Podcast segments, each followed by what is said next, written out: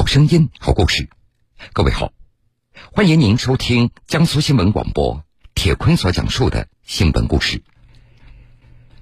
开学之际，北京一位九十二岁高龄的老教授手写书信，用自己的方式与即将进入大学的青年学子对话。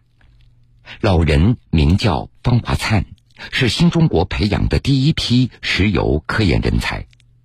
从大学毕业到耄耋之年，他始终在教学一线发光发热。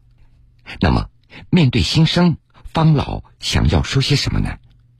我们一起来听听。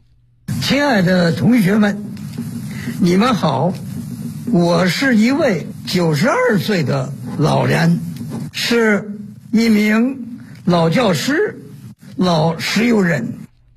开学前。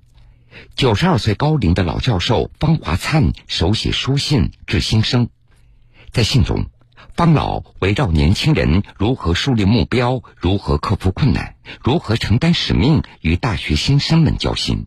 文学家托尔斯泰也说过：“理想是指路明灯，没有理想就没有坚决的方向。”同学们。考入了大学，开始了人生的新阶段。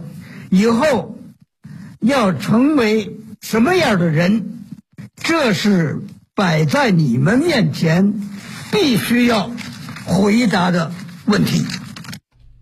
以后要成为什么样的人，这是你们必须回答的问题。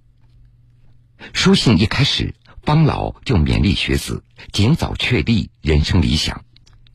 回首过往，方老把自己的人生理想总结为三句话：急国家之所急，想国家之所想，应国家之所需。我父亲呢，嗯，跟着詹天佑修这个京张铁路。我是三零年生，七七事变之后，这你说我爸爸不给日本人办事儿，就那时候像是梅兰芳啊什么这些，不都留起胡子来，就是不你让我唱戏我不唱。所以这些个呢，就给我深刻的影响。国家呀，河山破碎了，我怎么办？我就得要靠自己自强不息，干什么？读书救国，搞科学去救国。在信中，方老介绍了自己的求学经历。一九四八年，他考入北洋大学学习机械工程。期间，面对国家对石油人才的迫切需要，他转换专业，学习全新的石油机械。为了学懂这个全新的专业，方华灿和同学们把课堂搬到了距离北京数千公里之外的戈壁，到现场实际里边学习。嗯，当时抗美援朝需要石油，就感觉这是国家之所急啊，国家之所需啊。那么，所以我们就第一时间。报名参加。几张豆腐块大小的黑白照片，记录了七十年前方华灿在玉门油田的实习经历。风餐露宿，高原缺氧，不过却更加坚定了他对人生选择的信心。我们住那地方都两千六百多米海拔呀，感觉石油工业真是需要人，真是需要实际机械的人，我得。做这个需要的人。大学毕业时，方华灿立志扎根玉门油田，但是面对亟待建设的石油人才高等教育体系，他服从分配，进入清华大学石油学院来任教。在短短两年的时间里，他自学俄语，编写了新中国成立之后第一批石油机械大学教材，并且带队前往玉门和大庆。把科研教学和实践紧密结合，帮助石油机械人才投身生产一线。在方老的信中写道：“上世纪六十年代，一千三百多名高年级的同学参加了大庆会战。一九六零年，五六七三个月，就有约三百名同学被评为红旗手。一九六五年。”已经是石油机械系主任的方华灿再次响应国家号召，向海洋石油这个未知领域而进军。为了填补我国海上无油的空白，他又一次跨专业攻坚海洋石油机械设备的研发，一干就是三十年。而他的爱人也积极响应号召，参与我国早期的放射性石油勘探研究工作。我的妻子呢，她呢是在物理教研室搞放射性测定科研，不顾风险。后来他去世啊，癌症。也可以说，我们这个 一家里头，我们都是一个思想，就是我们对这个人生选择啊，就是急，国家之所急；想，国家之所想；应，国家之所需。光阴一甲子，方华灿一心扑在石油机械的科研和教学上，编著出版了《钻井机械》。海洋石油钻采设备理论基础等六部教科书，还有八部学术专著，其中《海洋石油工程》于二零一五年被译成英文，在全球发行。而今虽然已经年过九旬，方老仍然在为学生们举办讲座。在给新生的这封信中，方老用诗句激励新时代的学子肩负使命，继续奋斗。生逢盛世恰当时，时代重任肩上扛，要把我们国家建设成为社会主义现代化强国。这个目标呢是很宏伟的，给我们的提出了很多的挑战。新入学的大学生是十八九的年轻人，那么你们到二零四九年呢，才四十多岁，所以。你们是八九点钟的太阳，在新征程上，你们是生力军，你们就要为实现这个目标做出更大的贡献。风云苏醒，漫卷东西，世事在胸，新闻故事精彩继续。九月一号，江苏省各中小学生迎来开学的第一天。各个学校也都设计了缤纷多彩的开学典礼。下面，我们就跟随记者到校园里去看看。学博士，这样就可以制服病毒了。我的梦想是当名解放军，保护。在南京市游府西街小学新生入学仪式上，小朋友们在操场放飞了满载自己梦想的纸飞机。他们还收到了一份特别的礼物——一张手绘校园地图，由六年级的哥哥姐姐们带领着打卡解锁了校园里的各大地标，熟悉新环境。学校党总支书记万代红，手绘图的反面是学校对孩子们提出新学期的希望，让每一个孩子能够在新的学期里给自己提出更高的要求，取得更好的成绩。新学期新校园，秋季学期，南京十五所义务教育阶段学校校区亮相，其中小学九所，初中六所，新增义务教育阶段学位二点五万个。南京外国语学校明园小学作为南京外国语学校南部新城教育集团开办的第一所公办小学，实行一校两址办学模式。一大早，校园内就设置了打卡点，老师准备的盲盒里藏着祝福语、棒棒糖、文具等物品，给学生们带来。新学期的惊喜和祝福。二三班学生马潇，教室变得更漂亮，是学校变大了，让我的学习会越来越好。在南京市第一中学校园，今年被南京大学录取的周润佳回到母校，在开学典礼上以亲身经历和学弟学妹们分享了三年的高中生活。其实最好的方法就是跟着学校的节奏走，像我就是跟着他走了三年，就是要抓紧时间吧，注意自己的时间的分配，要留出足够的休息的时间，不能说为了多做几道题牺牲晚上的时间，这样反而效率会变低。各地交管部门也纷纷走进校园，给孩子们上好交通安全开学第一课。在南师附小铁北新城小学分校，南京交警通过宣讲交通安全知识和出行常识，教育学生们如何规避交通出行风险，保护个人人身安全。南京交警宣传室副主任张梅林：开学之后呢，我们会常态化的在家长群里面，包括通过学校的微信啊一些平台进行一个交通安全提示的发布，同时呢，在校园门口进行一个交通安全的劝导。希望我们的家长在接送学生的时候，共同把安全头盔戴好；乘坐小汽车的时候系好安全带。从身边的点点滴滴去引导每一个人遵守交通规则，文明出行。书写千年文明，传承中华文化。镇江句容市文明办联合团市委等为孩子们准备了一堂特殊的开学第一课，打卡仙吴文化博物馆，探究福地文明史。在连云港赣榆区赣榆实验幼儿园举行了“国风同韵，理润同心”为主题的开学系列活动，孩子们穿上汉服，精神抖擞地开启新学期。赣榆实验幼儿园教师牟玲，让幼儿在状元糕、换洗礼、出差启智等活动中，充分认识到我国传统民族文化的源远流长，让幼儿在新的学期里能够开开心心、快快乐乐的成长。宿迁市泗阳县三庄镇小学举办的开学典礼上，邀请了中国好人红色故事宣传员陈兴国在国旗下为学生授课。孩子们接受了一次深刻的革命洗礼，也让爱国主义的种子在心中生根发芽。三庄镇小学副校长方乃丽：学校在教育学生学好知识的同时，加强爱国主义教育，通过老兵进校园讲述红色故事，让广大学生了解我们党的奋斗史，厚植家。国情怀，传承好红色基因，培养孩子们热爱党和国家的情怀，当好社会主义接班人。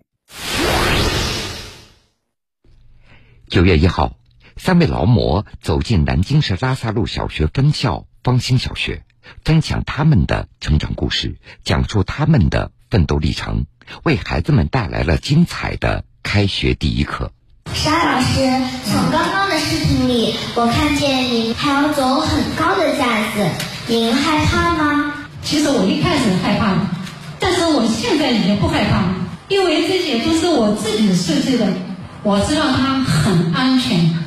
开学第一天，在传承劳模精神、奋斗筑梦未来，劳模工匠走进中小学延时课堂开学第一课的活动现场。全国劳模南京港机重工制造有限公司技术总监沙西兰，全国劳模中国航天科工集团电子对抗副总研究师荣建刚，全国劳模南京市拉萨路小学教育集团董事长严景，分别和孩子们分享了他们的奋斗故事，还与孩子们互动，对他们提出的问题。进行了解答，就比如今天我们在课上看到的沙希兰老师，虽然她从她那娇小的身材上来看，让人很难联想到她是一位操控重型港机的女子，但她却获得了国内外多个港机领域的第一。我最喜欢的社团是科学社团，今天我听了这一节课，感觉学习到了很多。我们要学习劳模这样坚持不懈、勇于创新、不怕失败的精神。多年来，沙希兰带领工程技术人员不断吸收新技术、新理论，采用新工艺、新材料，开发了一个又一个新产品，创造了多个第一。沙希兰告诉记者，自己参加过多次劳模进校园的活动，走进小学这还是第一次。现在的小学生，他应该是这个时候是接受能力最强的时候，所以说啊，你给他。看到这些正能量的，就是工匠精神啊、劳模精神啊，他会心中埋下这个种子。对于这些小学生来说，不仅仅是学习课本上的知识，还要德智体美劳全面发展，是这个祖国未来这个所需要的人才吧。据了解，今年以来，省教育科技工会开展助力双减工会在行动活动，邀请了百名劳模工匠走进中小学延时课堂。活动的开展得到了全省中小学的积极响应和热烈欢迎。新学期，全国各地中小学纷纷开展缤纷多彩的开学第一课主题活动，通过讲党史故事、看爱国主义电影等，唱响爱国主义主旋律，引导学生们奋发进取，筑牢信仰之基。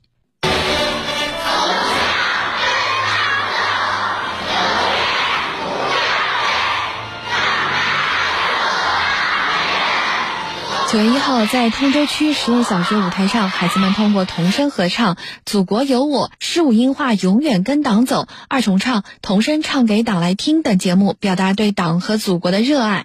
校园中，孩子们用演奏交响乐、演讲、阅读、分享的形式，诉说新时代儿童的爱国心声。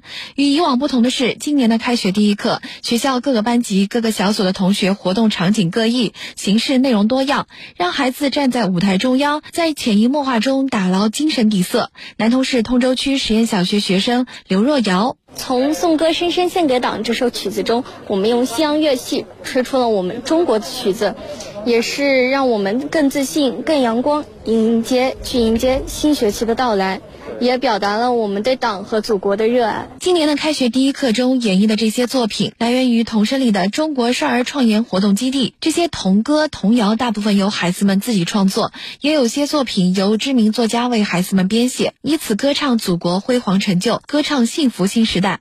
童声里的中国活动，二零零六年由南通市通州区倡议发起，以培育和践行社会主义核心价值观为主旋律，已成功举办了十届少儿歌谣创作分享活动。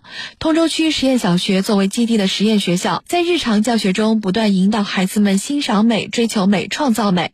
通州区实验小学校长王笑梅，所以我们也看到我们的儿童站在中央。站在中央的不仅是舞台上的儿童，并且我们形成了台上台下一种交互，让我们的孩子一种互相的感染影响，台上台下形成一种共同的心声，从小跟党走。所以就让我们传统意义上的一个人讲众人听，变成了一群人讲，所有的人一起融入，这种参与式、融合式的这样一种体验，是我们我觉得新时代的这个呃德育工作的一个重要的方式。湖南长沙充分挖掘红色教育资源，在开学第一课中开展形式多样的红色主题活动，引导孩子们弘扬爱国情怀，赓续红色血脉，努力成长为担当民族复兴大任的新时代好少年。在湖南长沙市实验小学马栏山文创学校，高年级的孩子们正在讲述党史故事。嗯，今天我来到这里，呃，给弟弟妹妹们讲红色故事。爷爷曾寄予我们，现在我们是小树苗，长大后要长成参天大树。我希望我们都一起成长为社会主义建设者和接班人。我们的开学第一课特别的地方就是让我们的大小朋友、少先队员给小小朋友来讲党史。我们还通过一些沙画呀、故事屋做。一些实验等等方式，来让孩子来了解党的历史，传承红色基因，开创美好未来。在贵州，今年的开学第一课以“民族复兴之美”为主题，以云课堂的方式在全省开讲，邀请了中共一大代表邓恩铭烈士后人、全国五一劳动奖章获得者、国家三线建设亲历者。异地搬迁小学生等不同群体、不同身份的多位主讲人，通过“奋进百年路、建功新时代、启航新征程”三个篇章，展示国家民族复兴奋斗历程、贵州深厚的红色底蕴和祖国发展成果以及美好未来，引领同学们更加深刻地了解党史、国情、省情，根植红色沃土，爱党、爱国、爱校、爱家，谱写民族复兴之美。感受到我们贵州近年来的变化，我感到非常的骄傲。作为一名山区的学生，要牢记习爷爷的嘱托和希望，努力学习知识和本领，做一个对社会有用的人，将来把家乡贵州建设得更加美好和富饶。在云南保山市施甸县。各学校把唱一首爱国歌曲、看一部爱国主义电影等内容作为爱国主义教育的生动教材，点燃学子的爱国情怀。施甸县第一完全中学高一新生们的开学第一课就是观看电影《长津湖之水门桥》，重温红色记忆，传承抗美援朝精神。我觉得现在的我们应该珍惜来之不易的生活。我觉得我们应该做好。当下的每一步，努力做时代好少年，为祖国的美好未来贡献出自己的一份力量。除了点亮红色梦想，很多学校在开学第一课上也会让广大青少年感受航天的魅力，点燃科技梦想。在清华附中永丰学校的校园，我国太空漫步第一人、航天英雄翟志刚为新入学的小学生们上了开学第一课，鼓励同学们既要点亮永不磨灭的理想之灯和信念之火，又要脚踏实地、厚积薄发，才能迎来梦想的发射时刻。最难的是如何能够将一件简单的事情，用最高的标准和热情。十遍、百遍的把它做好，脚踏实地的学习做人，学习知识，在这片热土深深扎根，为祖国争光，为民族争气。翟志刚还走进课堂，与学生代表们交流：从空间站看到的地球大吗？太空能不能自由漫步？如何克服人生中遇到的困难？等等。同学们的问题五花八门。翟叔叔告诉我了很多关于航天的知识，我以后要好好学习，好好锻炼，才能实现自己的理想。我能代表全班同学去采访翟叔叔，当时我的心里是。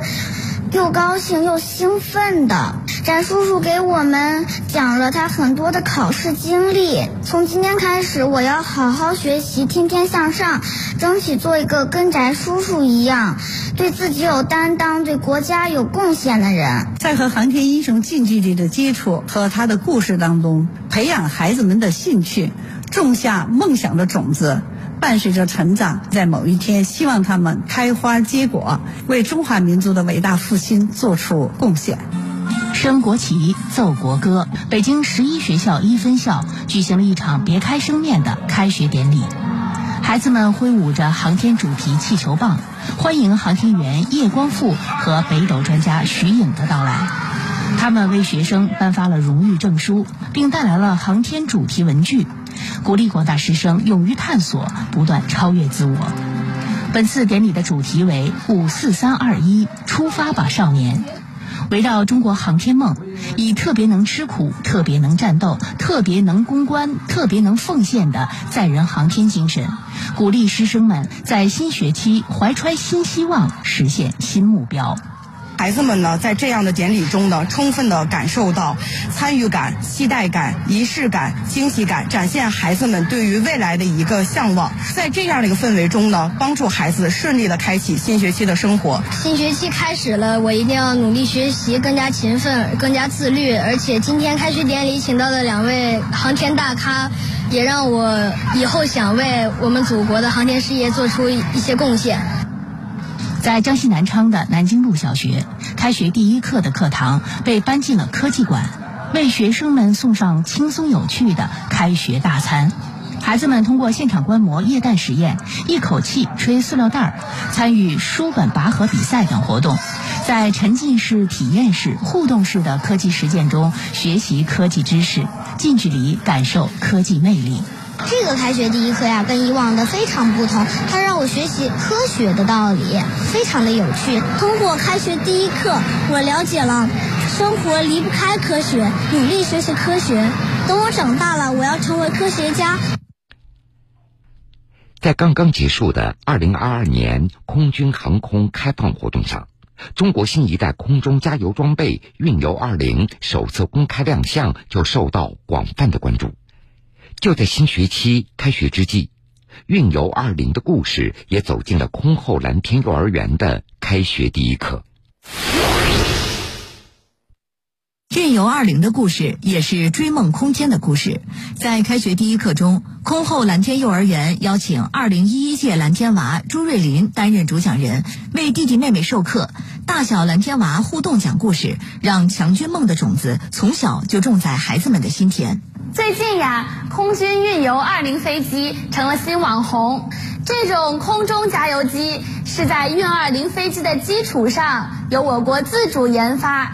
它在空中进行一次加油，就会使我们的战机打击范围翻倍，帮助他们延长飞行距离和飞行时间，在更大范围内打击敌人。同时，还可以装载人员和物资，把他们运送到需要的地方。听完了运油二零的故事蓝天娃们迫不及待地互相分享着自己的感受。它是在运二零的基础上研发的它有大大的肚子可以装人员和物资它大大的翅膀后面拖着长长的加油管。我们人民空军的各种飞机想要飞得更远提高战斗力就需要强大的后勤保障。同样我们想要完成一项任务就需要团结配合、齐心协力，这样才能取得最大的胜利。小朋友们，你们说对不对呀？对。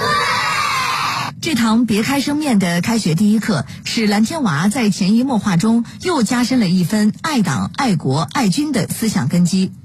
正是这样润物无声的教育，让一代代蓝天娃得以茁壮成长。有的蓝天娃已经成长为空军歼二零飞行员，奋飞在祖国的蓝天。作为一名从蓝天娃成长起来的歼二零飞行员，以勇敢善战的老前辈为榜样，热爱祖国，守卫蓝天。幸福在哪里？幸福在这里。好的，各位，感谢您收听了这个时间段的新闻故事。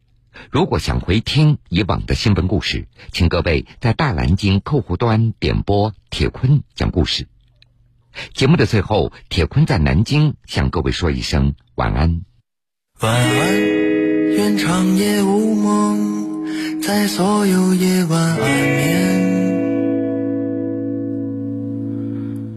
晚安，望路途遥远，都有人陪伴身边。想说的话都没有说完，还是会有些遗憾。晚安。晚安，愿长夜无梦，在所有夜晚安眠。晚安，望路途遥远，都有人陪伴身边。